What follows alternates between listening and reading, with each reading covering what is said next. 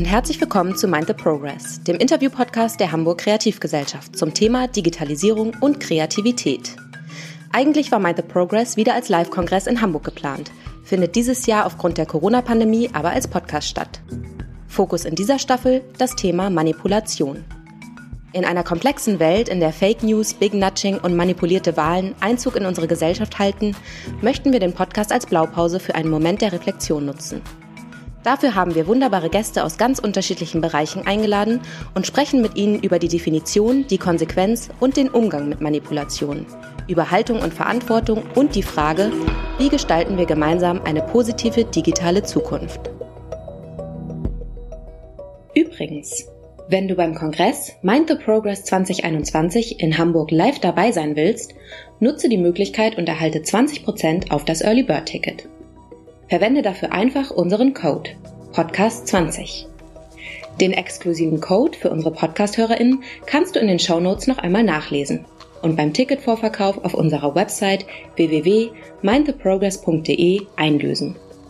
Trage dich einfach auf der Kongress-Website unter Kontakt in unsere Mailingliste ein, um den Vorverkaufsstart nicht zu verpassen. Wir freuen uns, dich dort zu sehen. Hallo auch von mir. Mein Name ist Eckbert Rühl. Ich bin Geschäftsführer der Hamburg Kreativgesellschaft und freue mich, heute als Gastmoderator bei unserem Podcast dabei zu sein. Mein Gast heute ist Julius van der Laar, mit dem ich über politische Kampagnen sprechen darf. Dafür ist Julius der ideale Gesprächspartner. Julius van der Laar ist ein international tätiger Politikstratege, Kommunikationsberater und Experte für digitale Medien. Nach dem Studium der Politik- und Kommunikationswissenschaften in den USA arbeitete Julius van der Laar als hauptamtlicher Wahlkämpfer für Barack Obama in den Präsidentschaftswahlkämpfen 2008 und 2012. Danach brachte er seine Erfahrungen als externer Berater in die Bundestagswahlkämpfe 2009, 2013 und 2017 ein. Er berät Wirtschaftsführer, Politiker, Unternehmen und NGOs bei der Entwicklung von Strategien zur Erreichung ihrer Ziele, Wahlerfolge, Wachstum, zielgruppenspezifische Ansprachen und öffentliche Meinungsbildung. Julius van der Laar hält Vorträge und gibt Workshops zu strategischer Kommunikation. Daneben leitet er die Campaigning Academy Berlin, ein Weiterbildungsinstitut für strategische Kommunikation. Das Wirtschaftsmagazin Kapital zählt Julius van der Laar zu den Top 40 unter 40 aus dem Politikbereich. Ich freue mich sehr, Julius, dass du heute hier bist. Eckbert, vielen Dank für die Einladung. Ich mich auch. Gerne. Ähm, ich freue mich auch, dass wir mit dir ähm, mal eine ganz andere Perspektive auf unser Leitthema Manipulation einnehmen können. Ich will mit dir, Julius, darüber reden, was politische Kampagnen sind, wie sie funktionieren oder eben auch nicht funktionieren. Und dann wollen wir auch versuchen, das gemeinsam ein Stück weit zu bewerten. Was ist das auch im Verhältnis zu unserem Leitthema Manipulation? Und am Ende wollen wir natürlich darüber reden, wie wir Bürger und Wähler äh, damit umgehen können, ähm, wie wir durch diese Kampagnen vielleicht manipuliert werden oder vielleicht auch davon profitieren. Das ist unser Programm für die nächste Stunde. Meine Eingangsfrage an dich, Julius, ist, was ist Manipulation für dich? Was ist Manipulation für mich? Ja, erstmal vielen, vielen Dank für die Einladung. Ich freue mich total dabei zu sein. Und ähm, äh, ich finde gerade dieses Thema äh, zu diesem jetzigen Zeitpunkt, wo wir mitten in der US-Wahl drin stecken, sind noch ein paar Wochen, bis dann auch wirklich am 3. November gewählt wird.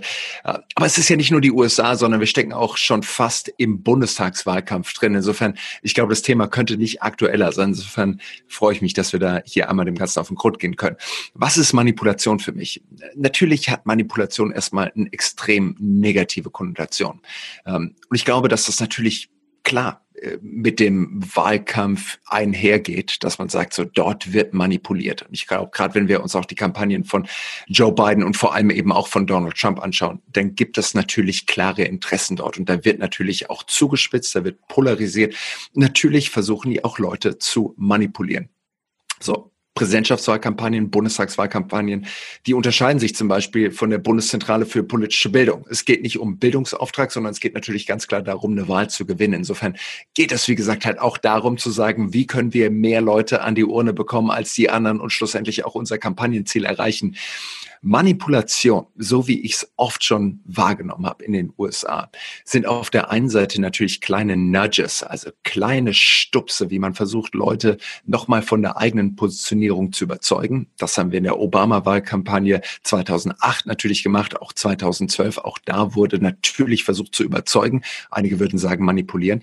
Aber natürlich sehe ich es auch ganz klar von den anderen Kampagnen. Wenn zum Beispiel auch ganz klar mit falsch, falschen Informationen, Desinformation auch gearbeitet gearbeitet wird und wirklich versucht wird, ein anderes Bild zu kreieren als das, was eigentlich auch offensichtlich da ist. Ja, vielen Dank ähm, dafür. Vielleicht versuchen wir noch mal ein bisschen zu beschreiben, was ähm, Political Campaigning, was politische Kampagnen tatsächlich eigentlich sind. Ich würde sagen, es sind, also Kampagnen sind konzentrierte, zeitliche, vielleicht auch räumlich befristete Aktivitäten, die ein klares Ziel haben, also Wahlen zu gewinnen, Abstimmungen zu gewinnen, Kandidaten durchzubringen. Würdest du das auch so sehen? Ich glaube, Kampagne ist so ein, so ein äh, wabernder Begriff. Ich meine, man kann sagen, es gibt irgendwie Wahlkampagnen, es gibt Spendenkampagnen, es gibt Imagekampagnen, es gibt Abverkaufskampagnen, es gibt tausend verschiedene Kampagnen. Wenn man in Duden schauen würde, dann würde man sehen, dass Kampagne im Endeffekt auch ein veralteter Begriff ist für Feldzug. Also es kommt aus dem Militärischen und da kommt natürlich auch viel von dieser ganzen Kampagnensprache her. Also zum Beispiel von Strategie wird ja oft gesprochen oder auch Taktik und Maßnahmen.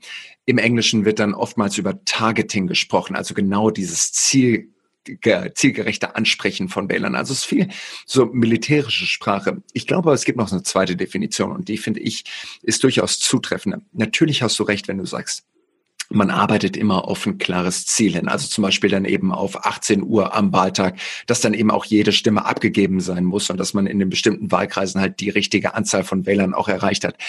Aber ich glaube bei Kampagnen und gerade auch wenn man sich zivilgesellschaftliche Kampagnen anschaut, natürlich geht es in jeder Kampagne auch darum, dass man im Endeffekt einen Konflikt in der Öffentlichkeit austrägt. So. Und dass man vielleicht sogar auch einen Konflikt erstmal inszenieren muss in der Öffentlichkeit. Also ich glaube, auch das ist Teil von der Kampagne. In jeder Kampagne muss es natürlich auch eine Zuspitzung geben. Wir sagen immer, es gibt keine Mobilisierung und dabei geht es ja auch oft in Kampagnen, um zu mobilisieren und Leute auch wirklich zu aktivieren. Aber es gibt keine Mobilisierung ohne auch eine klare Polarisierung. Und dementsprechend braucht es natürlich auch immer irgendwie den Guten, den Helden, den Protagonisten und es braucht natürlich auch immer einen Schurken, einen Antagonisten. Und das ist natürlich natürlich Teil von der Kampagne.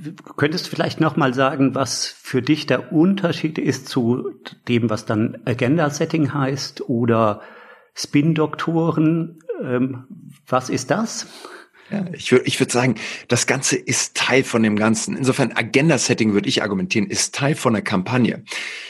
Was natürlich wichtig ist, ist eine Kampagne. Wir können uns jetzt hinsetzen und sagen, Egbert, du kandidierst für den Bundestag und wir können uns deinen Wahlkreis anschauen. Wir können gucken, so in diesem Wahlkreis, wie viel wahlberechtigte Bürgerinnen und Bürger leben dort. Dann sind es wahrscheinlich so etwa 225.000. Das ist so die durchschnittliche Anzahl von wahlberechtigten Wählerinnen und Wählern in jedem Wahlkreis. Dann könnten wir uns schauen, so wie ist es denn letztes Mal ausgegangen? Wir könnten ausrechnen, wie viel Stimmen brauchst du wahrscheinlich, um dann eben auch in den Bundestag einzuziehen. So, dann haben wir die Arithmetik dahinter gemacht und haben ein klares Kampagnenziel auch festgelegt, wissen, an wie viel Haustüren müssen wir klopfen jeden Tag, damit wir dich auch wirklich bekannt machen. Aber am Ende des Tages musst du natürlich irgendwie eine Art von Geschichte erzählen. Und das gilt für jede Kampagne. Das gilt für Donald Trump und Joe Biden. Das gilt für jede Non-Profit-Kampagne. Und das gilt natürlich auch für dich, wenn du, wie gesagt, fürs Parlament oder für den Bundestag oder was auch immer kandidieren willst. Und es gibt zwei fundamentale Fragen, die jeder Kandidat, jede Kandidatin, aber auch jede Initiative beantworten müssen. Die erste Frage lautet, warum ich? Warum kandidiere ich wirklich? Also was zeichnet mich als Kandidaten aus? Und die zweite Frage, die jemand beant jeder beantworten muss, ist, warum jetzt? Warum kandidiere ich zu genau diesem jetzigen Zeitpunkt? Also was steht jetzt gerade auch auf dem Spiel?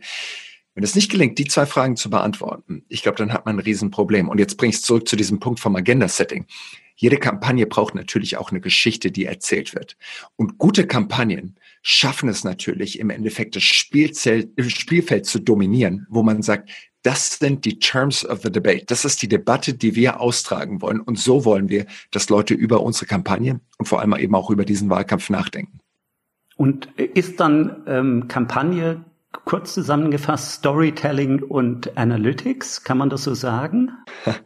Ja, ich glaube, der eine Teil ist wirklich, wie erzähle ich meine Geschichte, also dieser Storytelling-Aspekt. Wie kann ich auch dich in meiner Kampagnengeschichte involvieren? Also wie kann ich dich schlussendlich zum Helden machen und zu sagen, ich will dein Leben besser machen. So, du als Kandidat und, äh, und dann eben die, die, das Leben von den Wählern verändern. Das zweite ist aber natürlich dann auch Analytics und zu schauen, wer sind denn die richtigen Wähler? Wen muss ich jetzt nochmal aktivieren? Wen muss ich dann auch wirklich hin zur Wahlurne mobilisieren oder wen muss ich vielleicht auch erstmal noch umstimmen oder ihm überhaupt erstmal erzählen, wer ich als Kandidat bin? Insofern, natürlich brauchen wir klare Recherche und wir brauchen auch die Analytics. Wir müssen messen, was funktioniert.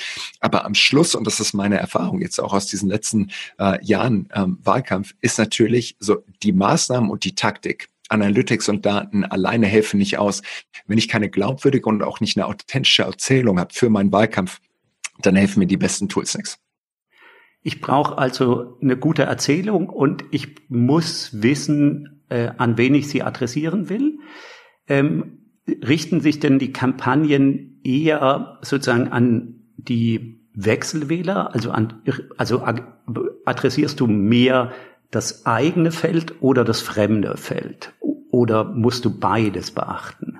Ich glaube, das kann man nicht pauschal äh, beantworten. Das hängt immer von der, von der Kampagne ab. Wenn ich im Moment in die USA schaue, so, ich schaue mir Donald Trump an und Joe Biden an. Ja. Und ich glaube, man kann die Trump-Strategie jetzt nach den Parteitagen ganz gut analysieren und gucken, so, wo stehen die dann? Ähm, wir sehen, wo Trump in den Umfragen ist. Er ist so zwischen 41, 42, maximal 44 Prozent in den Umfragen. Und man würde jetzt natürlich denken, das reicht nicht aus, um auf im Endeffekt 50 Prozent oder 50 plus 1 zu kommen. Insofern könnte man ja davon ausgehen, er nimmt diese noch 12, 13 Prozent unentschlossenen Wählerinnen und Wähler ins Visier versucht denen nochmal Botschaften zuzuspielen, um dann möglichst viele von denen noch unentschlossen auf seine Seite zu holen. Ich glaube nur einfach, dass Trump sagt, das ist nicht die Art und Weise, wie ich Kampagne mache. Im Gegenteil, Trump würde dann wahrscheinlich im Moment, und das ist auch das, was ich eher so in der Kommunikation von Trump im Moment sehe, sagen, es ist eine sogenannte Base Plus Strategie. Also im Endeffekt seine Basis, seinen harten Kern wirklich maximal auszumobilisieren und im Endeffekt auch so polarisierend zu argumentieren, dass auch wirklich jeder letzte Republikaner oder zumindest diejenigen, die Republikaner sein müssten, aber letztes Mal nicht wählen gegangen sind, dass die jetzt wirklich mit extrem polarisierenden Botschaften nochmal aktiviert werden und dann schlussendlich auch wählen gehen. Aber dafür braucht es eben eine Geschichte und dafür dürfen die Leute natürlich nicht diese Wahl unter dem Kontext Corona, Wirtschaftskrise oder sonstigen betrachten, sondern es muss halt eben polarisiert werden. Und deshalb glaube ich, wählt eben Trump auch im Moment die Agenda der inneren Sicherheit und der Frage nach, wollt ihr wirklich, dass unter Joe Biden Amerika im Endeffekt brennt oder wollt ihr jemanden, der für Recht und Ordnung, für Law and Order sorgt? Das ist dann Agenda-Setting, also die, die, der Versuch, sozusagen die Deutungshoheit zu übernehmen für bestimmte Themen oder bestimmte Themen so in den Vordergrund zu stellen, dass die Themen des Gegners sozusagen nicht mehr durchdringen. So, das ich glaube, man kann sogar drauf schauen, wenn man will. So, man könnte argumentieren, eine richtig gute Kampagne ist immer eine Antwort. Und Leute, die Kampagnen machen, deren Aufgabe ist, im Endeffekt rauszufinden, was ist die Frage der Wählerinnen und Wähler? Und darauf, wie gesagt, dann die Antwort zu formulieren. Aber ich glaube, so die Königsdisziplin ist es als Kampagnenmacher, du nennst es oder hast es vorhin Spin-Doktoren genannt, ne? ist es draufzuschauen und zu sagen, wie muss ich denn die Linse setzen, so dass der Wähler, die Wählerin im Endeffekt durch die Linse, die ich ihm oder ihr vorschlag, im Endeffekt auf das Spielfeld draufschauen? Wie erzähle ich so die Geschichte, dass die die Welt durch meine Perspektive schauen? Weil dann natürlich auch die Antwort, die wir als Kampagnenmacher liefern, genau die richtige ist. Mir ist durchaus bewusst, dass das alles äh, wahnsinnig zynisch klingt und auch wahnsinnig kalkuliert klingt. Aber du hast mich äh, gebeten, irgendwie offen zu sprechen. Und wenn ich so die Trump-Kampagne von außen analysiere, ich glaube, da machen die genau das. Die redefinieren das Spielfeld dieser Kampagne. Die sagen, wir wollen auf keinen Fall, dass du durch das offensichtliche, durch die offensichtliche Linse auf dieses Spielfeld draufschaust, nämlich Corona-Pandemie, Wirtschaftskrise und so weiter und so weiter, sondern wir wollen, dass du das Spielfeld durch unsere Perspektive schaust, nämlich so diese Linse des Framings, den Rahmen der öffentlichen Sicherheit. Ja. Ähm, Ich glaube, das ist gut verständlich und, und vielen Dank, ähm, Julius, dass wir so offen tatsächlich über diese Themen sprechen. Ich glaube, das ist jetzt in unserem Podcast wirklich nochmal eine andere Perspektive, äh, weil, weil du ja im Zweifelsfall ähm, jemand bist, äh, der sozusagen die Mechanismen, und ich nenne es jetzt bösartig mal, der Manipulation äh, sozusagen nicht nur verstehst, sondern auch anwendest. Und das hilft ja unbedingt, das auch äh, verstehen zu können. Da bekenne ich mich auch zu. Ähm, ich habe 2008 und 2012 für Barack Obama gearbeitet, habe damals das Spielfeld auch angeschaut und habe eben auch gesehen, meine Güte, ähm, ich kann mich gut erinnern, ich bin nach USA gekommen ähm, im Jahr 2003 äh, unter George W. Bush. Äh, damals war ein Krieg in Afghanistan, Krieg im Irak, die Finanzkrise 2008 kam dazu und natürlich noch die Nachwehen 2009. Und dann kam damals dieser noch junge Kandidat Barack Obama, ähm, der damals auf dem Parteitag 2004 über die blauen Staaten und die roten Staaten gesprochen hat und gesagt hat, so, wir brauchen die Vereinigten Staaten von Amerika. Und als ich diese Botschaft gehört habe, da war mir klar, so jemand will dort antreten und eine Gesundheitsversicherung in die USA bringen was, was es vorher nicht gab, 25 Millionen Leuten eine Gesundheitsversicherung geben. Insofern konnte ich da auch wirklich allerbesten Gewissens rausgehen und sagen, wir machen Wahlkampf für Barack Obama. Wir machen kein Negative Campaigning, sondern es ist eine Botschaft von Hope and Change. Und insofern, auch wenn du da sagst, klar, sind auch dort Teile von Manipulation dabei. Auch wir hatten unser klares Wahlziel. Auch wir haben auf diesen Tag hingearbeitet, einen Stichtag, wo wir all diese Stimmen gebraucht haben. Aber da kann ich auch wirklich mit bestem Gewissen sagen, ich stehe da 100 Prozent dahinter. Und für Barack Obama Wahlkampf zu machen, äh, war absolut richtig. Nur ich glaube, da und dieser Punkt ist mir nur wichtig. Ähm, da ist mir wirklich wichtig zu sagen, so, es ist aus meiner Sicht ein Unterschied, ob du einfach nur Wahlkampf machst, um Wahlkampf zu machen, oder ob du dir halt auch die Kandidatinnen und Kandidaten, die du unterstützt, halt auch sehr, sehr explizit raussuchst. Und da muss ich sagen, kann ich äh, absolut sagen, so für die Kandidatinnen und Kandidaten, wie zum Beispiel eben auch Barack Obama, würde ich jeden Tag wieder arbeiten. Und da bin ich auch der Meinung, dass es wichtig und auch notwendig ist, die notwendigen Schritte zu tun, um auch sicherzustellen, dass solche Leute gewinnen und auch ins Amt kommen. Da wäre es jetzt spannend, jemand von Jung van Matt dabei zu haben. Die haben ja im letzten Bundestagswahlkampf mit ihrem Credo gebrochen, dass sie nämlich keine politische Werbung machen, sondern haben dann äh, Wahlkampagnen für die CDU, für Angela Merkel gemacht und äh, was man gehört hat, waren sie nicht besonders äh, glücklich, sozusagen diesen Auftrag angenommen zu haben. Ähm, aber leider haben wir niemanden von Jung von Matt, das können wir vielleicht dann nochmal nachholen. Ich würde gern mit dir nochmal ein bisschen, wo wir jetzt versucht haben, sozusagen die inhaltliche Dimension aufzubreiten, nochmal über Kanäle sprechen. Wie sehr spielt das geänderte Medienverhalten, die äh, wachsende Anzahl von Kanälen, wie sehr spielt das eine Rolle in diesem Campaigning? Welche Bedeutung haben die klassischen Medien dabei noch? Wie würdest du das einschätzen? Was hat sich da verändert? Ich würde schon sagen, dass sich fundamental verändert hat. So die ersten Kampagnen, die, an die ich mich erinnern kann, waren so die Schröder-Kampagnen. Also 98, als Schröder angetreten ist und er hat auch den berühmten Satz geprägt, so, ähm, mir reicht im Endeffekt äh, Bildbums ähm, äh, und die Glotze, um, um durchzuregieren. Ne? Und das waren irgendwie so die, die alten Zeiten, wo wir natürlich starke Gatekeeper hatten, also die Medien, die im Endeffekt als ja, Türsteher fungiert haben, um irgendwie auch eine Vorselektion zu betreiben, was wirklich dann auch in die öffentliche Meinungsbildung reinkommt und was auch nicht. Und ich meine, jetzt ist es kein, kein Geheimnis, dass natürlich die sozialen Medien das fundamental ausgehebelt haben und plötzlich jeder jeder seine Meinung kundtun kann und jeder einen Kanal hat. Und wie wir auch alle wissen, wurde es halt lange als eine extreme Demokratisierung gefeiert. Ähm, und ich glaube, wir sehen heute, äh, spätestens 2020, aber natürlich auch schon 2016, dass da auch deutliche Downsides, deutliche negative Implikationen gibt. Aber wenn ich jetzt einfach nur mal zurückgehe, so in, in, in, in meine Erfahrung, ähm, wie sich die Kommunikation und vor allem eben auch die Kanäle im Wahlkampf entwickelt haben. Ich denke zurück so an den Vorwahlkampf 2007, als Barack Obama durch die, den Nominierungsparteitag erstmal durchgegangen ist. So. Facebook kam damals, ich habe in den USA studiert, an meinen Unicampus, wenn ich mich richtig erinnere, 2005. Also es war ein brandneues Medium und damals war es eher dafür geeignet, irgendwie rauszufinden, ob äh, äh, wer im eigenen Kurs in einer Beziehung ist und wer nicht. Also dafür war das damals das primäre Medium, irgendwie, um äh, sich zu verabreden. Äh, so, das wurde heute mittlerweile von Tinder ersetzt. Aber äh, so damals, das waren so die Anfänge. Äh, es war noch nicht wirklich ein Wahlkampfinstrument. Und dann ging es ebenso los im Wahlkampf 2007, dass wir das erste Mal Facebook genutzt haben, um da auch irgendwelche Gruppen zu starten, eine Fanseite einzurichten. Ich kann mich erinnern, so wie noch unausgeprägt, das war im 2008er Wahlkampf, am Wahltag selber, 4. November 2008, als Barack Obama gewählt wurde, hat die Obama-Kampagne einen einzigen Tweet verschickt. Also das muss man sich vorstellen. Letzten Sonntag hat Trump über 100 Mal selber getwittert. Also das ist so der, der Unterschied von 2008 zu 2020. Insofern eine fundamental andere Rolle. Damals war das Kampagnenbudget, wie gesagt, knapp eine Milliarde Dollar.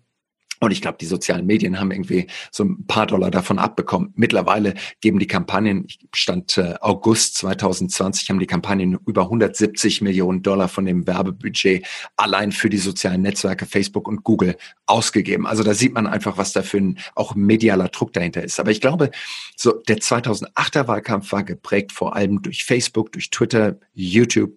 Ähm, 2012 war es dann schon eine Revolution. Und ich meine wirklich nicht nur eine Evolution, sondern wirklich eine fundamentale Revolution, weil plötzlich noch die Daten dazu kamen. Das war der erste Big Data Wahlkampf. 2016 dann, als Hillary Clinton gegen Donald Trump kandidiert hat, kamen plötzlich halt auch noch Fake News dazu, was wir so in diesem Ausmaß zumindest in den sozialen Netzwerken noch nie gesehen haben. Und jetzt 2020, glaube ich, sehen wir einfach so eine hybride Welt, wo im Endeffekt die Medien, die klassischen Medien, Fernsehen und Co. einfach auch so maßgeblich von den sozialen Medien beeinflusst werden, dass es mittlerweile einfach ein datengetriebener Mischmasch ist, auch wenn sich es jetzt erstmal unspezifisch anhört, können wir aber gleich noch drauf eingehen, zwischen, wie gesagt, den sozialen Medien, den direkten Kanälen der Kandidatinnen und Kandidaten und dann natürlich auch den klassischen Medien. Ja, das, die Frage nach den Daten äh, muss ich unbedingt stellen. Ähm, ist, ist, ist das das, was wir dann mit Micro-Targeting nennen, also der Möglichkeit, über die Daten sozusagen den eins, die einzelne Person zu adressieren. Ähm, wie, wie, funktioniert das? Wo kommen die Daten her? Ähm, wie kritisch ist das auch zu betrachten? Und an der Stelle könnten wir ja dann auch noch mal ähm, darüber reden, äh, was, was ja die gesamte ähm, Regierungsperiode von, von Trump jetzt äh, sozusagen geprägt hat. Wie sehr gibt es eigentlich Einfluss von außen auf diese Wahlkämpfe? Äh, Gab es das schon immer oder gibt es das jetzt nur ähm, irgendwie ganz neu? Gibt es das auch in Deutschland? Ja, äh, viele Fragen. Lass mich versuchen, die so ein bisschen ja. zu, zu auseinander zu schachteln. Diese Frage von Big Data oder eben auch dem datengetriebenen Wahlkampf, dem Microtargeting, also wirklich individuelle Leute mit besonderen und auch individualisierten Inhalten über den richtigen Kanal zum richtigen Zeitpunkt auch anzusprechen. Ich meine, das ist so der heilige Gral. Ne? Jeder sagt so, oh, der Eckbert bekommt jetzt genau die richtige Botschaft auf seinem bevorzugten Kanal zu genau dem Moment, wo er gerade versucht, die Entscheidung zu treffen und dann vielleicht seinen Briefwahlstimmzettel auszufüllen. So, das ist ja im Endeffekt so die hohe Kunst. Die Realität sieht immer noch ein bisschen anders aus, aber wir kommen näher und näher dorthin um das irgendwie ein bisschen für alle, die zuhören, aufzudröseln, lass mich nur ein ganz kleines bisschen ausholen. So, in USA gibt es etwa 218 Millionen wahlberechtigte Wählerinnen und Wähler. Die sind aufgeteilt in 50 unterschiedliche Bundesstaaten und man braucht 270 Wahlmänner, die sich eben, wie gesagt, proportional aus den unterschiedlichen Bundesstaaten zusammensetzen. Jetzt muss man sagen, nicht jeder Bundesstaat ist gleich. So, New York und Kalifornien gehen immer an die Demokraten, Texas geht immer an die Republikaner. Insofern sind es dann am Ende noch irgendwie so fünf bis sieben Bundesstaaten, die wirklich relevant sind und die den Unterschied machen. Wenn wir auf 2016 zurückgehen, dann können wir feststellen, dass Hillary Clinton, obwohl sie die absoluten Stimmen mit fast drei Millionen Stimmen Vorsprung vor Donald Trump gewonnen hat, dass sie natürlich trotzdem die Wahl verloren hat, weil sie eben im Electoral College nicht ausreichend Stimmen bekommen hat, also nicht auf die 270 gekommen ist. Und wenn man jetzt ganz genau reinschaut, dann stellt man halt fest, es war im Endeffekt Pennsylvania, Michigan und Wisconsin. Und in diesen drei Bundesstaaten zusammen haben ihr 75.000 Stimmen gefehlt, um eben die Mehrheit im Electoral College zu bekommen. So, das ist so die Grundlage. Jetzt ist natürlich interessant zu sagen, ja, meine Güte, 75.000 Stimmen, das ist echt nicht viel. Wie könnte man denn da wirklich sehr spezifisch vorgehen, um diese 75.000 Leute rauszusuchen und die nochmal individuell anzusprechen? Jetzt ist es so in den USA, wenn du Eckbert wählen gehen möchtest, musst du dich zum Wählen registrieren. Das heißt, du gehst ähm, äh, beantragst es entweder online oder gehst zum Beispiel dort, wo die Führerscheinstelle ist, hin und sagst, ich würde mich gerne registrieren zum Wählen. Kriegst so eine, wie eine Postkarte, trägst dort deinen Vornamen ein, deinen Nachnamen ein, deine Adresse ein. In vielen Bundesstaaten wirst du noch gefragt, bist du männlich oder weiblich? Ähm, bist du äh, äh, bist du Caucasian, also weiß oder bist du Afroamerikaner oder Native American? Und das sind alles so Sachen, wo du aufgefordert bist, das anzukreuzen. Und in einigen Bundesstaaten kommt noch dazu, ob du dich als Republikaner registrieren willst, als Demokrat oder als unabhängiger Wähler knapp 70 Prozent registrieren sich als unabhängige Wähler, aber viele, wie gesagt, geben halt auch ihre Parteipräferenz an. So. Das ist erstmal die grundlegende Information von jedem einzelnen Wähler, den jetzt die Parteien kaufen. Und wie gesagt, alle, die jetzt in Deutschland zuhören, werden natürlich sagen, um Gottes Willen, wie kann das denn überhaupt sein, dass Parteien im Endeffekt das Wählerregister kaufen können? So, das wäre so, wie wenn du jetzt als CDU, SPD, Grüne, wo auch immer du dabei bist, zum Bundeswahlleiter gehen würdest und sagen würdest, ich würde gerne einmal die Liste von allen wahlberechtigten Bundesbürgern einkaufen. So. Und das wäre im Endeffekt der, die, der grundlegende Datensatz, mit dem jede Kampagne schon mal startet. Also unfassbar, was für ein Datenschatz es ist. Darüber hinaus können wir als Campaigner jetzt aber noch schauen, Eckbert, bist du bei der letzten Wahl wählen gegangen oder nicht? Bist bei der vorletzten Wahl wählen gegangen oder nicht und bei der vorvorletzten Wahl wählen gegangen oder nicht. Also sehe ich da schon, ob du im Endeffekt ein sporadischer Wähler bist oder ob du jedes Mal zur Wahl gehst. Und jetzt kommt noch der letzte Punkt dazu. Jetzt können wir auch noch sehen, ob du 2016 im Vorwahlkampf bei den Demokraten mitgestimmt hast oder bei den Republikanern. Ich weiß, dass es jetzt relativ komplex wird, aber ich kann jetzt zum Beispiel sehen, Du hast im Vorwahlkampf 2016 bei den Demokraten gestimmt, im Vorwahlkampf 2012 für den, die Demokraten gestimmt und im Vorwahlkampf 2008 für die Demokraten gestimmt. Bist jedes Mal zur Wahl gegangen. Also kann ich mir relativ sicher sein, dieses Mal wirst du auch wieder zur Wahl gehen und wahrscheinlich wirst du auch wieder für die Demokraten stimmen. Insofern müssen wir dich wahrscheinlich nie wieder kontaktieren, weil du einfach sicher bist. So. Das ist so die erste Grundlage. Und jetzt kommen noch ein Haufen Datensätze dazu. Und wenn du möchtest, kann ich da auch noch drauf eingehen. Gerne. Ich würde natürlich vor allem auch gerne wissen, gibt es eine Analogie zu Deutschland? Weil in Deutschland stehen die Daten ja so nicht zur Verfügung, würde ich mal sagen. Äh, und, und es wäre dann ja auch die Frage, gibt es andere Kausalitäten, die da hergestellt werden? Also ist derjenige, der gerne braune Schuhe äh, im Internet kauft, ist der eher ein CDU-Wähler oder ein SPD-Wähler? Oder wie, wie funktioniert das in Deutschland? Ja, also wenn wir auf Deutschland schauen, wir haben 299 Wahlkreise in Deutschland, wie gesagt, in jedem Wahlkreis etwa 225.000 wahlberechtigte Wählerinnen und Wähler. Jetzt kann man jeden Wahlkreis nochmal runterbrechen in die unterschiedlichen Stimmbezirke. Stimmbezirk ist im Endeffekt das, wo du hingehst und dann auch deine Wahlstimme abgibst. So, ähm, jetzt kann man runterbrechen und gucken, zum Beispiel so in deinem Wahllokal, ähm, wo du gerade immer wählen gehst, sei es Emsbüttel oder sonst irgendwo, ähm, dort sind wahrscheinlich so um die 1000, 1200, 1400 wahlberechtigte Wählerinnen und Wähler. Und wir können jetzt natürlich schauen, wie hat die CDU dort abgeschnitten bei der letzten Wahl, wie hat die SPD dort abgeschnitten, die Grünen und so weiter und so weiter. Wir können uns noch die Europawahlergebnisse dazu anschauen und die letzten Kommunalwahlergebnisse anschauen und können jetzt sagen, so, die SPD holt dort immer so und so viel Prozent, die CDU so und so viel Prozent. Also können wir sagen, dieser Stimmbezirk ist eher was weiß ich, ja, ein, ein reichhaltiger Stimmbezirk für die SPD von mir aus. So. Und dann könntest du sagen, klasse, die Wahlbeteiligung letztes Mal dort betrug knapp 80 Prozent. Also ist das Ding fast ausmobilisiert. Macht es wirklich Sinn, da nochmal hinzugehen? Oder gehen wir lieber in einen anderen Stimmbezirk, wo wir als deine Partei vielleicht ein schlechteres Ergebnis hatten, ähm, aber vielleicht trotzdem noch relativ äh, äh, niedrige Wahlbeteiligung hatten. So, also da kann man dann anfangen rumzuspielen. Aber diese Daten auf einer individuellen Ebene, die haben wir so in Deutschland nicht. Und das ist der Unterschied zu den USA. Ich habe es ja eben gerade schon angedeutet. Also wir haben einmal die Grundlage aller wahlberechtigten Wählerinnen und Wählern, aber da hören die Parteien natürlich nicht auf. Ich könnte jetzt so fragen, so einfach nur um so ein paar Beispiele für Konsumentendaten, die noch obendrauf eingekauft werden und dann noch obendrauf gelegt werden auf diese Datengrundlage. Na, jetzt würde ich dir einfach so ein paar Fragen stellen, so, und die Leute zu Hause, die zuhören, können sich das ja auch äh, selber beantworten. So, hast du eine Payback-Karte? Nee. Nee, du hast, äh, okay, du gehörst zu denen, die keine Payback-Karte haben. Ich würde dich fragen, hast du ähm, eine Miles and More-Karte als äh, ehemaliger Flieger, bevor äh, die Corona-Pandemie kam? Äh, vielleicht, ne? Oder du hast eine Bahn-Bonuskarte ähm, zum Beispiel, ne? Jetzt würde ich dich fragen, ich, ja. da, die Bahn-Bonuskarte hast du, ne? So. Jetzt würde ich dich noch fragen, hast du ein FAZ-Abo? Ja, habe ich auch. Und auch noch ein Taz-Abo? Habe ich auch. Ah, hast du auch noch. Ne? Du gehörst zu den Leuten, die noch mehrere Zeitungen abonniert haben. Ne? Jetzt äh, hast du mich hier schon wieder so auf zwei Fährten geführt, so der konservative FAZ-Leser und der äh, linke Taz-Leser. Ne? So, wir könnten aber natürlich jetzt, wenn wir es einmal ähm, versuchen, in die USA zu übertragen, weil es dann noch klassischer wird. Ne? Stell dir vor, wir haben einen 67-jährigen weißen Mann, der in einem Vorort von Houston, Texas lebt. So. Der geht gerne jagen, ist vielleicht Mitglied der National Rifle Association, also der Waffenlobby. Ähm, außerdem schauen wir in seine Amazon-Bestellhistorie rein, weil wir die Daten auch noch gekauft haben und stellen fest, dass er letzte Woche zwei Bibeln bestellt hat und noch eine Flasche Bourbon. So. Und dazu stellen wir auch noch fest, in seinem Driveway, in seinem Carport steht ein riesiger Pickup-Truck.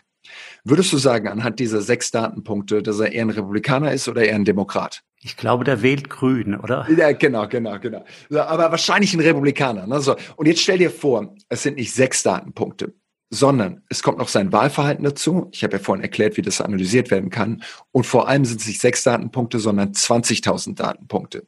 Und die Obama-Kampagne 2012 hatte 20.000 Datenpunkte je Wähler. Die Trump-Kampagne 2016 hat gesagt, dass sie bis zu 60.000 Datenpunkte je Wähler hatte. So. Und jetzt werden die natürlich nicht von irgendeinem Praktikanten analysiert oder wie gesagt, so analysiert, wie wir es zwar gerade gemacht haben, sondern eben von Maschinen und von Algorithmen. Und basierend darauf kann man natürlich ganz gute Rückschlüsse treffen, wer im Endeffekt eher tendenziell republikanisch wählt und wer eher demokratisch wählt. Und so bekommt dann jeder einzelne Wähler von diesen 218 Millionen Wahlberechtigten eine Score eine Social Score, also auf einer Skala zwischen 0 und 100, eine Score, die mir die Wahrscheinlichkeit ausrechnet, ob du eine 67-prozentige Wahrscheinlichkeit hast, dass du Demokrat oder Republikaner bist, eine 44-prozentige Wahrscheinlichkeit hast, dass du zur Wahl gehst. Und jetzt können wir eben anfangen. Und das wird jetzt wirklich das Spannende. In jedem Wahlkampf ist immer die geringste Ressource die Zeit und das Geld.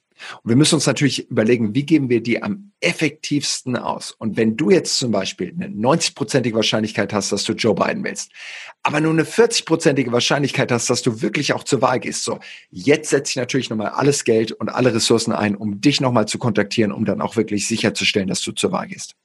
Wie, wie funktioniert Microtargeting und ich glaube, du hast es jetzt wunderbar beschrieben. Also nämlich erstens mal, wie so ein Raster hergestellt wird und zweitens mal, äh, wie man sich entscheidet, äh, also wen man dann adressieren muss und wen man nicht adressieren muss oder, oder nicht adressieren will. Wie funktioniert das in Deutschland? Funktioniert das überhaupt? So überhaupt nicht, weil einfach die Datengrundlage nicht da ist. So, ich meine, auch da muss man sagen, das kostet ja auch alles Geld. So, Obama-Kampagne 2008, wir hatten knapp eine Milliarde Dollar. 2012 hatten wir über eine Milliarde Dollar. Äh, Hillary Clinton hatte 2016 1,3 Milliarden Dollar. Trump hatte 800 Millionen Dollar im Wahlkampf. So, wenn du diese Zahlen vergleichst, ne, und wir reden jetzt von 216, äh, 218 Millionen Wahlberechtigten USA, wenn du es vergleichst mit den 61 Millionen Wahlberechtigten, die in Deutschland da sind, so, CDU und SPD im letzten Bundestagswahlkampf haben jeweils etwa 25 Millionen Euro ausgegeben. Ähm, die SPD plant im Bundestagswahlkampf 2021 circa 10, 12 Millionen Dollar auszugeben, äh, Euro auszugeben. Insofern, das sind einfach solche Diskrepanzen, was auch einfach die finanziellen Ressourcen betrifft, dass du ja natürlich erstmal überlegen musst, wie würde ich überhaupt so eine Dateninfrastruktur aufbauen? Es kostet ja auch Geld, diese Daten nicht nur einzukaufen, sondern die auch zu verwalten. Du musst da irgendwie auch ein paar Analysten hinstellen, die sagen, wir bearbeiten jetzt mal die Daten. Du musst Umfragen machen, um dann natürlich auch die Daten anzureichern und zu schauen, wie arbeite ich überhaupt mit denen. Also ähm, das ist nur der eine Teil, das ist der analytische Teil. Der zweite, und das ist ja der viel herausfordernde Teil, du musst jetzt auch noch anfangen, irgendwelche Art von Werbemaßnahmen zu entwickeln. Du musst Designer hinsetzen, die einen TV-Spot produzieren oder einen Social-Media-Spot produzieren, die den Text dafür schreiben oder eben auch rausgehen und an die Haustüren klopfen, die Anrufe machen. Und insofern braucht es natürlich auch finanzielle Ressourcen. Dementsprechend würde ich argumentieren, so, das ist äh, dann schön irgendwie nach USA zu schauen, in dieses dystopische, aber auch irgendwie fantastische System, äh, je nachdem, wie man draufschaut. Auf der einen Seite faszinierend, auf der anderen Seite natürlich aus einer Demokratieperspektive einfach nur absolut äh, äh grotesk. Ähm, aber so eins zu eins ist es, wie gesagt, erstens aufgrund der Datengrundlage, zweitens aufgrund des Datenschutzes und drittens eben auch aufgrund der finanziellen Ressourcen so nicht eins zu eins übertragbar. Und das ist auch gut so.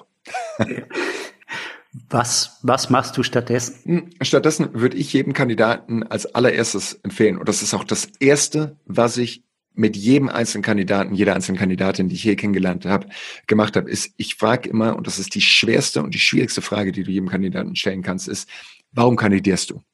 So, und du würdest lachen, was da teilweise für Antworten kommen. Ne? So, naja, ähm, Herr Vandela, so, also der, der, der Hubert, der sollte es eigentlich machen, aber äh, der ist zurückgetreten. Ähm, und dann sollte es äh, die Simone machen, aber die ist Schatzmeisterin geworden. Und deshalb haben die beiden gesagt, so, Klaus, könntest du es nicht machen. So. Und das ist natürlich keine Antwort auf das Warum ich und warum jetzt. Ne?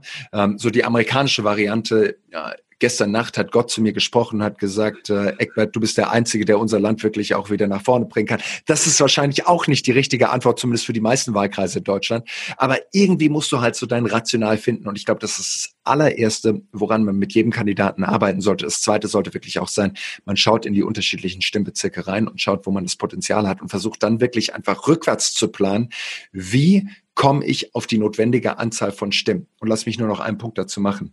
So, wenn ich mir den amerikanischen Wahlkampf anschaue, dann ist es wirklich diese Rückwärtsrechnung. Und in jedem amerikanischen Wahlkampf fangen wir immer mit der Win-Number an, also so die Siegesnummer. Und wir wissen, wie viel absolute Stimmen brauchen wir. Die Obama-Kampagne wusste ziemlich genau, wir brauchen knapp 70 Millionen Stimmen, um auf 50 plus 1, um auf die Mehrheit zu kommen. Und das würde ich auch jedem Bundestagswahlkandidaten, jedem Kommunalwahlkandidaten empfehlen, wirklich auszurechnen, wie viel absolute Stimmen brauchst du, weil nur so kannst du im Endeffekt sagen, wir haben jetzt noch genau zwölf Monate bis zur Wahlzeit. Wie viel Stimmen muss ich jeden Tag organisieren? Wie viele Türen muss ich jeden Tag klopfen? Wie viele Plakate muss ich aufhängen, um da auch hinzukommen? Weil ansonsten findet so eine Kampagne im luftleeren Raum statt. Ich weiß nie, wie ich meine Zeit einsetze. Gehe ich heute Abend zur Podiumsdiskussion, wo ich irgendwie mit 20 Leuten, die mich eh schon wählen, diskutiere? Oder klopfe ich lieber jeden Tag an 200 Türen, bis dann auch der Wahltag ist, weil ich mir so ausrechnen kann, dass ich so auch auf die notwendige Anzahl von Gesprächen komme. Harte Arbeit. Harte Arbeit. Harte, Aber es geht ja auch um was. Aber es geht es, ja auch um was. Es, es geht, geht absolut um alles. was. Ähm, vielen Dank für diese Einblicke, die vor allem, glaube ich, nochmal deutlich gemacht haben, äh, dass das, was wir abstrakt ja immer wissen, nämlich, äh, dass wir äh, all diese Dinge, die im Netz angeblich umsonst sind, mit unseren Daten bezahlen und was man dann tatsächlich mit diesen Daten anstellen kann, das hast du ja wirklich sehr eindrücklich geschildert äh, und das sollte vielleicht alle äh, dazu anregen, nochmal darüber nachzudenken, welche Daten äh, sozusagen veröffentliche ich eigentlich, was weiß man über mich, wenn ich im Netz agiere? Und wie können diese aggregierten Daten, diese zusammengefügten Daten, welches Bild von mir lassen die dann im Netz entstehen? Und wer kann mit diesem Bild tatsächlich was unternehmen? Und am Ende adressiert er mich ja dann wieder, indem er sagt, ich weiß besser als du selbst, was du eigentlich willst. Äh, und deshalb habe ich für dich immer das richtige Angebot zur richtigen Zeit. Wie so. gesagt, das, was ich gerade skizziert habe, ich lass mich das nur noch vervollständigen, so, das ist im Endeffekt so, ich habe den Heiligen Kral beschrieben. Die ja. Realität sieht halt oftmals noch anders aus. Ne? Also ähm, ich kann dir nur sagen, 2012 in der Kampagne, äh, die Vorschläge, die teilweise gemacht wurden, äh, ich habe selber bei den eigenen Vorschlägen gesehen, dass ich teilweise feststellen musste, so ich krieg gerade Vorschläge von Hardcore-Republikanern, die mir unser Algorithmus gerade als potenzielle Swing-Voter vorgeschlagen hat. Also auch da muss man sagen, die Daten sind auch nicht immer so klug. Und wenn ich dieses Modell aufzeichne, dann wäre das natürlich im Idealcase aus Wahlkampfperspektive, aber die Realität sieht oftmals noch anders aus. Mhm. Würdest du, wenn wir den Blick jetzt wieder ein Stück weiten, ähm, äh, würdest du sagen, das Ziel von Kampagnen ist was, also natürlich eine Wahl zu gewinnen, dann in diesem konkreten Fall, aber ist es Menschen dazu zu bewegen, etwas zu tun? Ist es Agitation? Ist es, ist es Manipulation? Was, was würdest du sagen? Wie gesagt, ich, ich würde sagen, Ziel in der Wahlkampagne ist es, wenn du einen Kandidaten fragst, wenn ich damals Barack Obama gefragt habe, so, was ist das Ziel von dieser Kampagne, dann ist es natürlich erstmal, und das ist natürlich jetzt erstmal die Vision und viel Pathos auch, aber ist es natürlich eine Veränderung in das Land reinzubringen. Das Ziel muss es sein, eben die Truppen aus dem Irak abzuziehen, die Finanzkrise wieder neu zu strukturieren und sicherzustellen, dass Leute wieder Arbeit haben und natürlich auch dafür zu sorgen, dass 25 Millionen Leute eine Gesundheitsversicherung bekommen. So, wenn ich jetzt von diesem Ziel, von dieser Vision der Grund, warum er kandidiert und warum wir alle in seiner Kampagne mitgearbeitet haben, das runterbrechen und sagen, ja Moment, wie kommen wir dahin? Dahin kommen wir, indem wir die nächsten 18 Monate knüppelharten Wahlkampf machen und versuchen, mit so vielen Leuten wie möglich, so effektiv wie möglich zu kommunizieren. Wenn wir sagen, natürlich müssen wir einen Kontrast aufbauen mit dem damaligen Gegenkandidaten John McCain und seiner Vizepräsidentschaftskandidatin Sarah Palin, so, dann sind es natürlich einzelne Meilensteine und auch Schritte dorthin. Natürlich braucht es eine eine Reibung in diesem Wahlkampf, damit man auch Leuten eben zeigen kann, bei Wahlen geht es um Entscheidung. Ne? So, es ist ein Choice. Es ist entweder ich und meine Version oder du und deine Version. Und das ist natürlich auch ein Kampf, den wir irgendwie auch öffentlich austragen müssen, damit sich Leute auch entscheiden können. Aber ich würde sagen, das sind alles Teile von einer Kampagne, die, wie gesagt, Teil von dem größeren Ziel sind, nämlich das, was uns wirklich motiviert, nämlich Dinge verändern. Ja. Und dementsprechend würde ich der Prämisse der Frage widersprechen, dass es eine Kampagnenmanipulation ist, sondern ähm, Kampagnen, die solide geführt sind und die aus den richtigen Gründen geführt werden. Und da würde ich Donald Trump ausklammern. Aber wenn ich mir, wie gesagt, die Leute anschaue, für die ich gearbeitet habe, inklusive Barack Obama, der ist nicht angetreten, um Kampagne zu machen, sich selber berühmt zu machen, äh, sein Ego zu befriedigen, so wie wir es im Moment sehen im Weißen Haus, sondern es geht darum, das Land zu verändern und was Besseres zu hinterlassen, so pathetisch es auch klingen mag.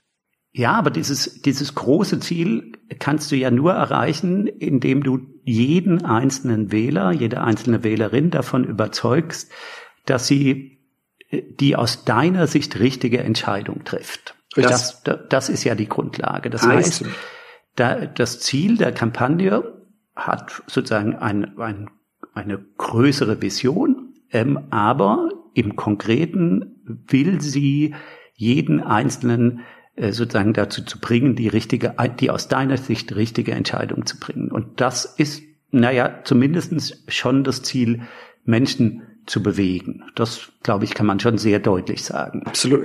Und ich meine, das ist natürlich auch die Prämisse und die Grundlage einer repräsentativen Demokratie, dass du halt sagst, in Wahlen geht es darum, im Endeffekt Mehrheiten zu organisieren. Und dafür musst du Leute bewegen und sie mobilisieren und zur Urne zu bekommen. Und äh, nur so kannst du natürlich auch deinen Machtanspruch auch wahrmachen. Und ähm, ist denn eigentlich, also es gibt so eine meiner Wahrnehmung, die heißt, ähm, äh, diese Kampagnen, die wir erleben, führen ja am Ende dazu, äh, dass die Politik umstellt wird von, von manipulativen Fassaden.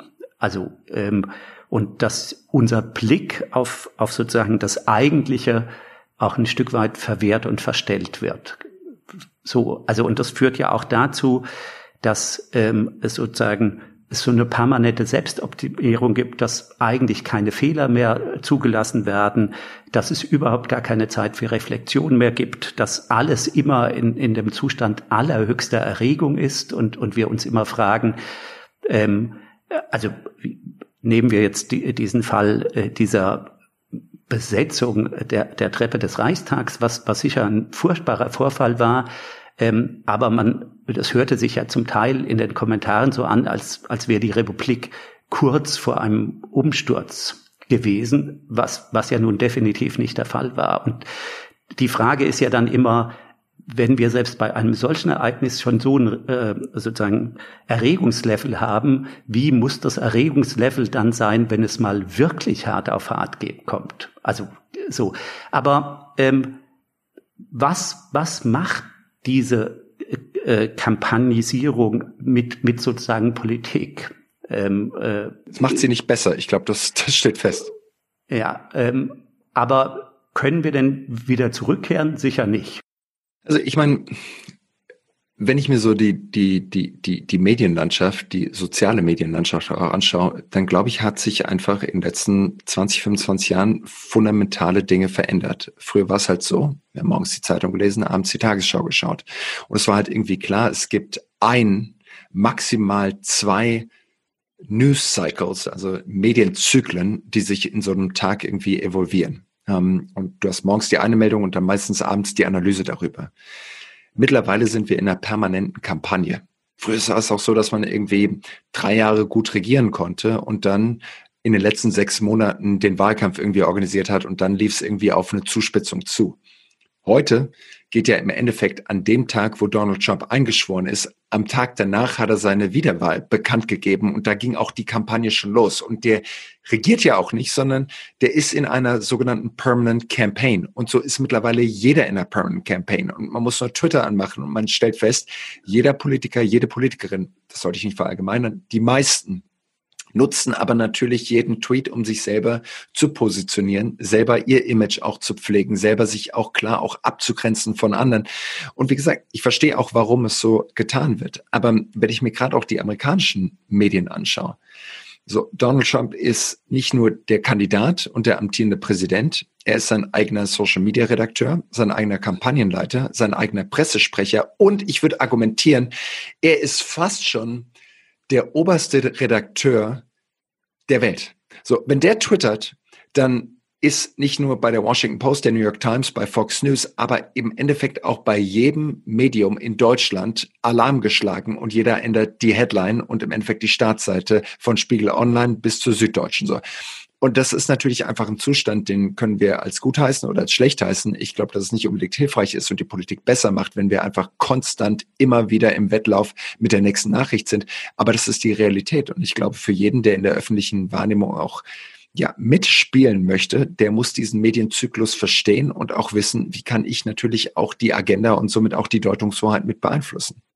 Und würdest du denn sagen, dass, dass Politik die Kampagnen macht oder die Kampagnen die Politik oder trennt sich das tatsächlich inzwischen Zeit? Also, dass man sagt, es gibt schon auch noch Orte, an denen Politik gemacht wird. Also ich denke zum Beispiel an die Ausschussarbeit im Bundestag oder so etwas, wo, wo ja wirklich sehr handfest interfraktionell äh, sozusagen Arbeit gemacht, geleistet wird für dieses Land. Äh, und abgekoppelt davon gibt es, wie du sagst, diese permanente Kampagne, der sich auch alle Politiker unterwerfen müssen, die ja auch dazu führt, dass niemand mehr raucht öffentlich und ich weiß nicht, wird noch getrunken, eigentlich auch nicht mehr so, so richtig.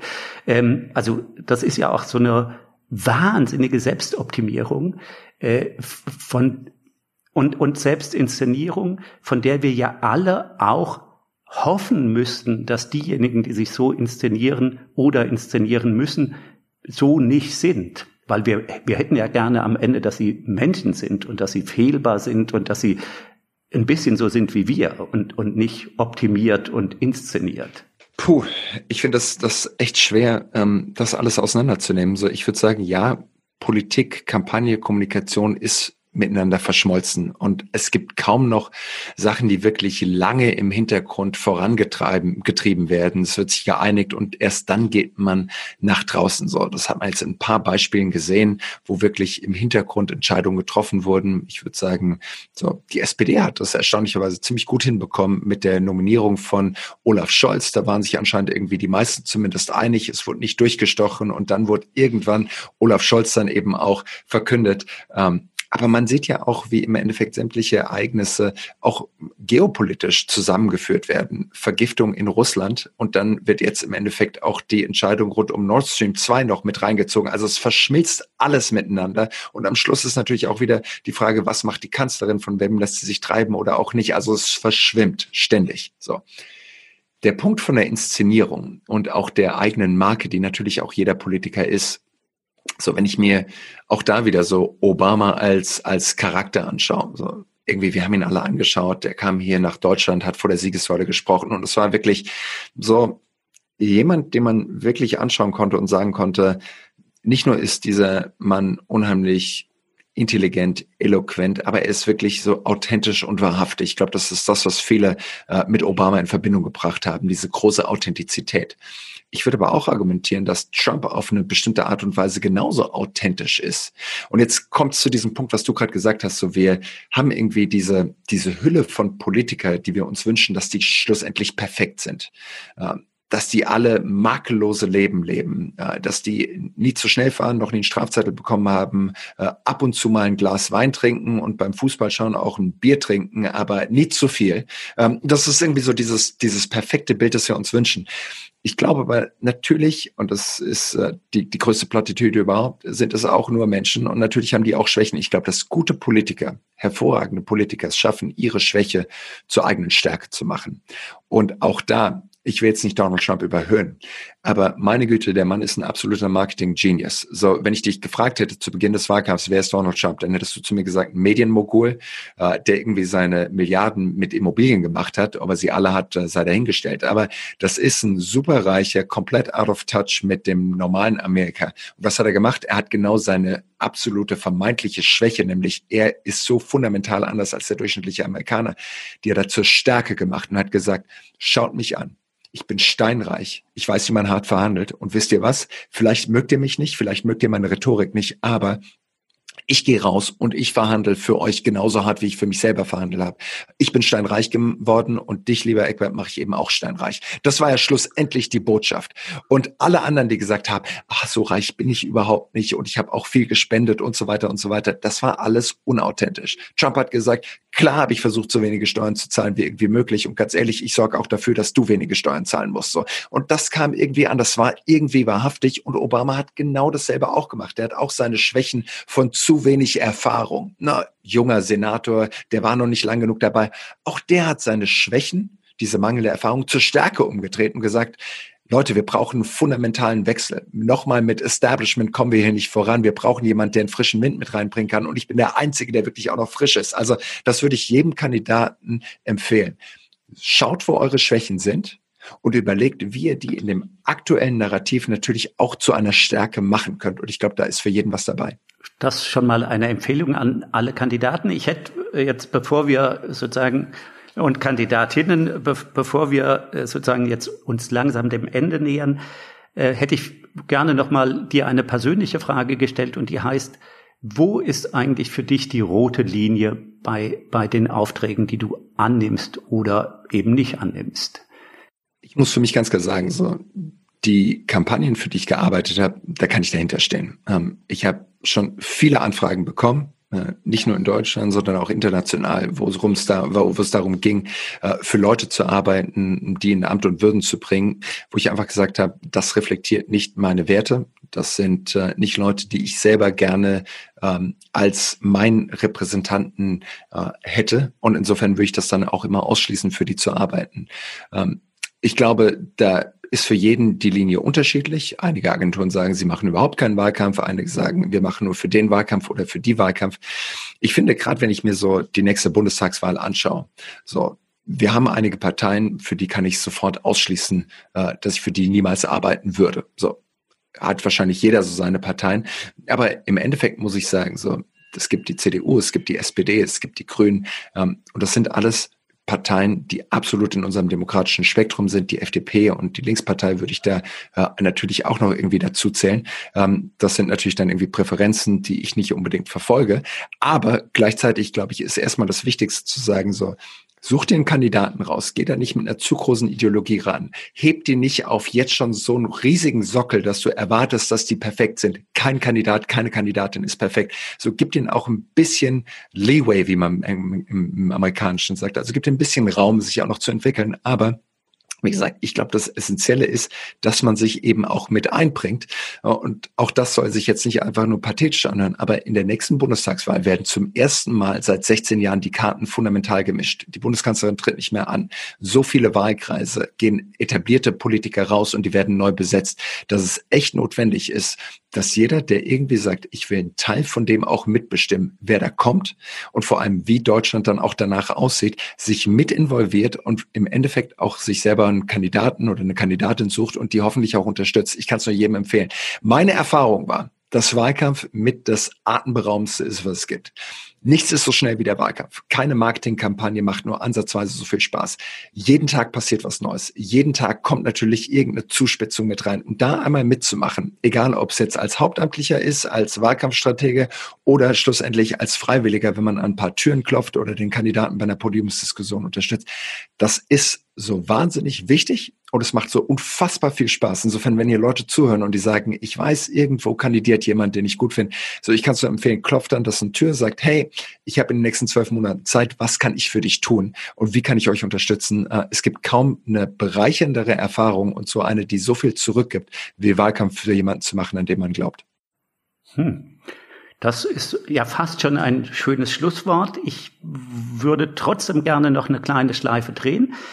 Die eine, die eine Frage wäre, wie geht man in diesem Wahlkampf, den du ja jetzt gerade sehr euphorisch beschrieben hast, wie geht man da mit äh, sozusagen Krisen um? Und wie schätzt du diese, diese wilden Kampagnen ein, also diese Shitstorms, die irgendwie entstehen, äh, von denen man nicht so richtig weiß, steckt da äh, sozusagen eine Absicht dahinter oder ist das einfach nur irgendwie so eine Lawine, die, die einfach losgetreten wird und alle machen irgendwie wild äh, und haben aber eigentlich gar kein richtiges Ziel oder das, den Ausgangspunkt überhaupt gar nicht verstanden was, was bedeutet das eigentlich für, für sozusagen diese Kampagnen? Also diese, ich weiß nicht, ist das, ist das demokratisch, dass jeder eine Kampagne lostreten kann oder ist das genau das Gegenteil? Ich glaube, Du solltest im nächsten Podcast einen Philosophen ein, ein, einladen, weil ich fürchte, dass meine Qualifikation das nicht hergibt, diese Frage zu, zu beantworten. Ich würde denken,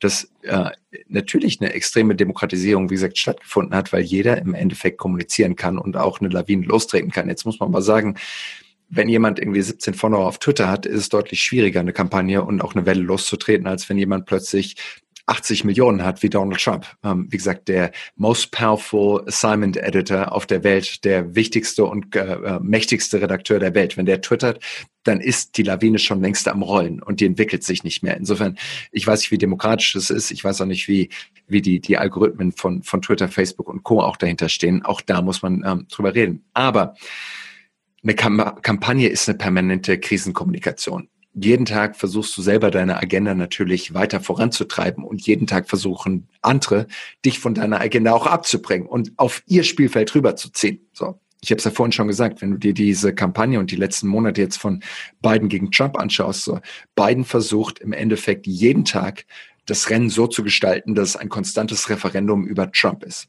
Wollt ihr noch mal vier Jahre Donald Trump haben? Wollt ihr weiterhin permanente Krise haben? Wollt ihr permanente Dysfunktion haben? Oder wollt ihr jemanden haben, der weiß, wie das Weiße Haus funktioniert, wie die Regierung funktioniert, wie wir irgendwie aus dieser Corona-Krise und aus der Wirtschaftskrise wieder rauskommen? Und Trump sagt, hey Leute, Vielleicht mögt ihr mich nicht, aber ihr könnt nichts dagegen sagen, ich bin effektiv. Wollt ihr wirklich den senilen Biden haben, der definitiv nicht in der Lage ist, sich gegen China hinzustellen und unsere Wirtschaft wieder aufzubauen? Insofern, der will es zu einem Choice machen. Und so funktioniert im Endeffekt jede Kampagne. So, du willst mich von meiner Agenda runterbringen, Eckbert, ich will dich von deiner runterbringen. So, wir haben beide ein Ziel. Wir wissen ganz klar, in welcher Deutung, in welchem Deutungsrahmen wir auch effektiv kommunizieren können. Insofern ist es eine permanente Krisenkommunikation. Und der Kandidat oder die Kandidatin, der es gelingt, mehr Tage auf der eigenen Agenda zu reiten und mehr Leute davon zu überzeugen, das sind meistens auch die, die die Wahl am Schluss dann auch gewinnen. Vielen Dank dafür. Du, du hattest ja jetzt gerade schon begonnen, ähm, nämlich im Hinblick auf äh, den Bundestagswahlkampf und die Bundestagswahl 2021. Und der erste Kandidat ist ja schon benannt. Äh, die weiteren werden folgen. Ähm, Mal schauen, ob was bleibt. Zwölf ja. Monate bei der SPD ist relativ lange, muss man sagen. Das ist relativ lange. Ich, ich gehe davon aus, du redest von, von Olaf Scholz. Ja, ich glaube, es ist der einzige Kandidat, den wir schon kennen, oder? Kennst du noch andere? Ja, ich, ich sehe, dass sich viele in Stellung bringen, ja. Aber, ja. aber es ist der einzige offizielle, das Recht. Das stimmt. Und ich, gut, bei den Grünen hat man eine kleine Auswahl. Das kann man auch sagen. Bei der FDP hat man eine noch kleinere Auswahl, scheint mir zumindestens. Äh, die Linken stellen sich gerade neu auf und bei der CDU ist das Rennen ja wirklich ziemlich offen. Also das und auch bei der CSU, richtig? Ja. Stimmt, bei der CSU ganz genauso. Äh, äh, so, also insofern wissen wir Olaf Scholz und wir können sagen, es wird äh, Frau Baerbock oder Herr Habeck werden. Äh, wenn es etwas anderes wäre, würden wir beide uns, glaube ich, wundern. Du hast schon begonnen zu sagen, was kann der Wähler, was kann der Bürger eigentlich machen, auch vielleicht besonders in Bezug auf den Bundeswahlkampf 2021. Ich glaube, was, was unmittelbar eine Empfehlung ist, zu sagen, versucht den unmittelbaren Kontakt herzustellen mit euren Kandidaten, geht zu den Veranstaltungen, geht äh, sozusagen zu den ähm, wenn Sie Straßenwahlkampf machen, geht zu den Ständen und sprecht mit den Leuten. Das ist vielleicht auch die einzige Möglichkeit, ähm, sich dem zu entziehen, was wir ein Stück weit beschrieben haben mit, mit dieser Inszenierung, mit, mit der Selbstoptimierung, weil, äh, und das funktioniert ja in Deutschland eigentlich sehr gut. Dass man mit diesen Menschen sprechen kann. Und ich glaube, das ist eine unbedingte Empfehlung, um sich ein eigenes Bild zu machen äh, von, von der Art und Weise, wie diese Menschen sind. Was könnten wir noch empfehlen? Also wie gesagt, geh hin, äh, involvier dich, schau dir an, wer dort kandidiert. Ähm, aber meine Empfehlung wäre wirklich ähm, so mach's denen auch nicht zu schwer. So, wir sollten einen Anspruch an unsere Kandidatinnen und Kandidaten haben, aber wir sollten die Messlatte jetzt nicht irgendwie bei John F. Kennedy aufhängen und sagen, wenn jemand nicht genauso geschliffen spricht wie Barack Obama, dann bin ich nicht bereit rauszugehen für den. So, es gibt nicht den perfekten Kandidaten und es gibt nicht die perfekte Kandidatin. Insofern, also nimm jemanden, der deinen Werten spricht und dann sag einfach, das ist das, was wir haben und jetzt sitzt alles dran. Aber man muss sich auch nicht einfach nur, man muss sowieso nichts, aber äh, man sollte auch nicht nur ausschließlich auf die Kandidatinnen und Kandidatenparteien schauen. Es gibt so wahnsinnig viele tolle Organisationen, die natürlich auch versuchen, die politische Agenda zu treiben. Und auch im Moment Klar, wir müssen uns auch überlegen, wie wir wirtschaftlich und auch aus der Pandemie wieder rauskommen. Aber es gibt so viele andere Fragen, gerade auch außenpolitisch, welche Rolle Deutschland spielen soll, aber auch sozialpolitisch. Ähm, wie wollen wir denn im Endeffekt die Digitalisierung hinbekommen? Und ich will da jetzt nicht in irgendwelche Floskeln abtreiben, aber jeder hat auch sein Thema, das ihn interessiert. So, wie viel Zucker soll in unserem Essen drin sein? Wie sollen wir, wollen wir die Bildung äh, organisieren? Wie sieht es mit dem föderalen System aus? Wie kriegen wir mehr Geld für die Kitas und so weiter und so weiter? Jeder wenn er sich einfach mal anschaut, so was in seinem Leben passiert, so wie viele Fahrradwege haben wir und wie viel hätten wir gerne, so jeder hat doch da irgendein Thema, das ihn aufregt oder wo er sagt so, warst du schon oder geht noch was? Und gerade wenn ich mir diese Frage stelle, warst du schon oder geht noch was, habe ich das Gefühl, da geht noch so unfassbar viel. So. Und jetzt würde ich dich einfach fragen, so, such dir das Thema aus. Entweder du hast schon den Politiker, die Partei, die sich dieses Thema zum Steckenpferd gemacht hat, oder du sagst halt einfach, ich gehe zu irgendeiner Organisation zu Greenpeace, zu Amnesty International, zu sonst irgendeiner Organisation. Es gibt eine Million andere auch noch, die genauso gut sind.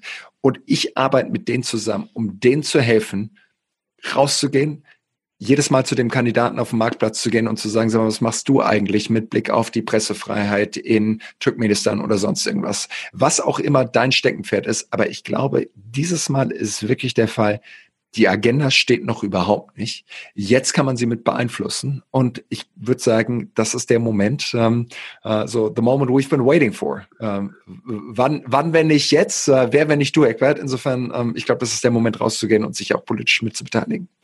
Ja, das ist ein schöner Appell. Engagiert euch. Ich hätte noch einen weiteren der würde dann heißen, versucht mal aus eurer eigenen Kommunikationsblase rauszukommen. Also nehmt erstmal wahr, ihr seid in einer drin, auch wenn jeder Einzelne das Gefühl hat, alle anderen außer mir sind in einer Kommunikationsblase. Nein, auch du bist in einer, ähm, äh, Julius ist in einer, ich bin in einer.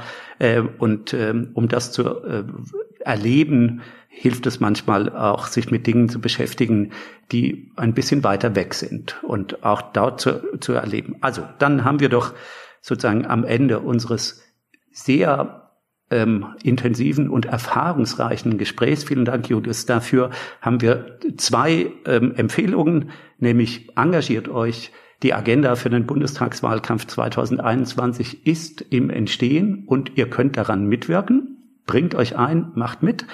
Und die zweite ist, versucht mal ähm, aus eurer Kommunikationsblase rauszukommen. Ähm, vielen Dank dafür, ähm, dass du heute unser Gast gewesen bist und ähm, ja, ich hoffe, wir bleiben in Kontakt. Egbert, vielen, vielen Dank für die für die Einladung. Es war mir eine große Freude ähm, und den den Kontakt, den den halte ich gerne mit dir. Vielen, vielen Dank. Tschüss. Tschüss. Lieber Julius, das war ein super spannendes und sehr erkenntnisreiches Gespräch. Vielen Dank auch an die Hörerinnen und Hörer fürs Einschalten. Damit ihr auch in Zukunft keine Folge verpasst, abonniert und folgt doch unserem Podcast. Wir freuen uns auch über Feedback und Rezensionen bei Apple Podcast. Falls ihr weitere Informationen über Mind Progress sucht, schaut doch einfach gerne in unsere Show Notes oder auf www.mindtheprogress.de. Am Ende möchte ich mich unbedingt bedanken bei dem tollen Team, das ja eigentlich ähm, sich darauf eingestellt hat, einen Kongress zum Thema Manipulation ähm, durchzuführen im Juni 2020. Ähm, und ihr alle kennt die Gründe, warum das nicht sein konnte. Und das Team war natürlich sofort in der Lage, darüber nachzudenken, wie sehen Alternativen aus. Äh, und deshalb ist dieser wunderbare Podcast entstanden. Und ähm, ich kann nur meinen Hut ziehen vor den Mitarbeitern und Mitarbeiterinnen, die das so schnell über die Bühne gebracht haben und so professionell tun. Und wir freuen uns auf Mind Progress 2021.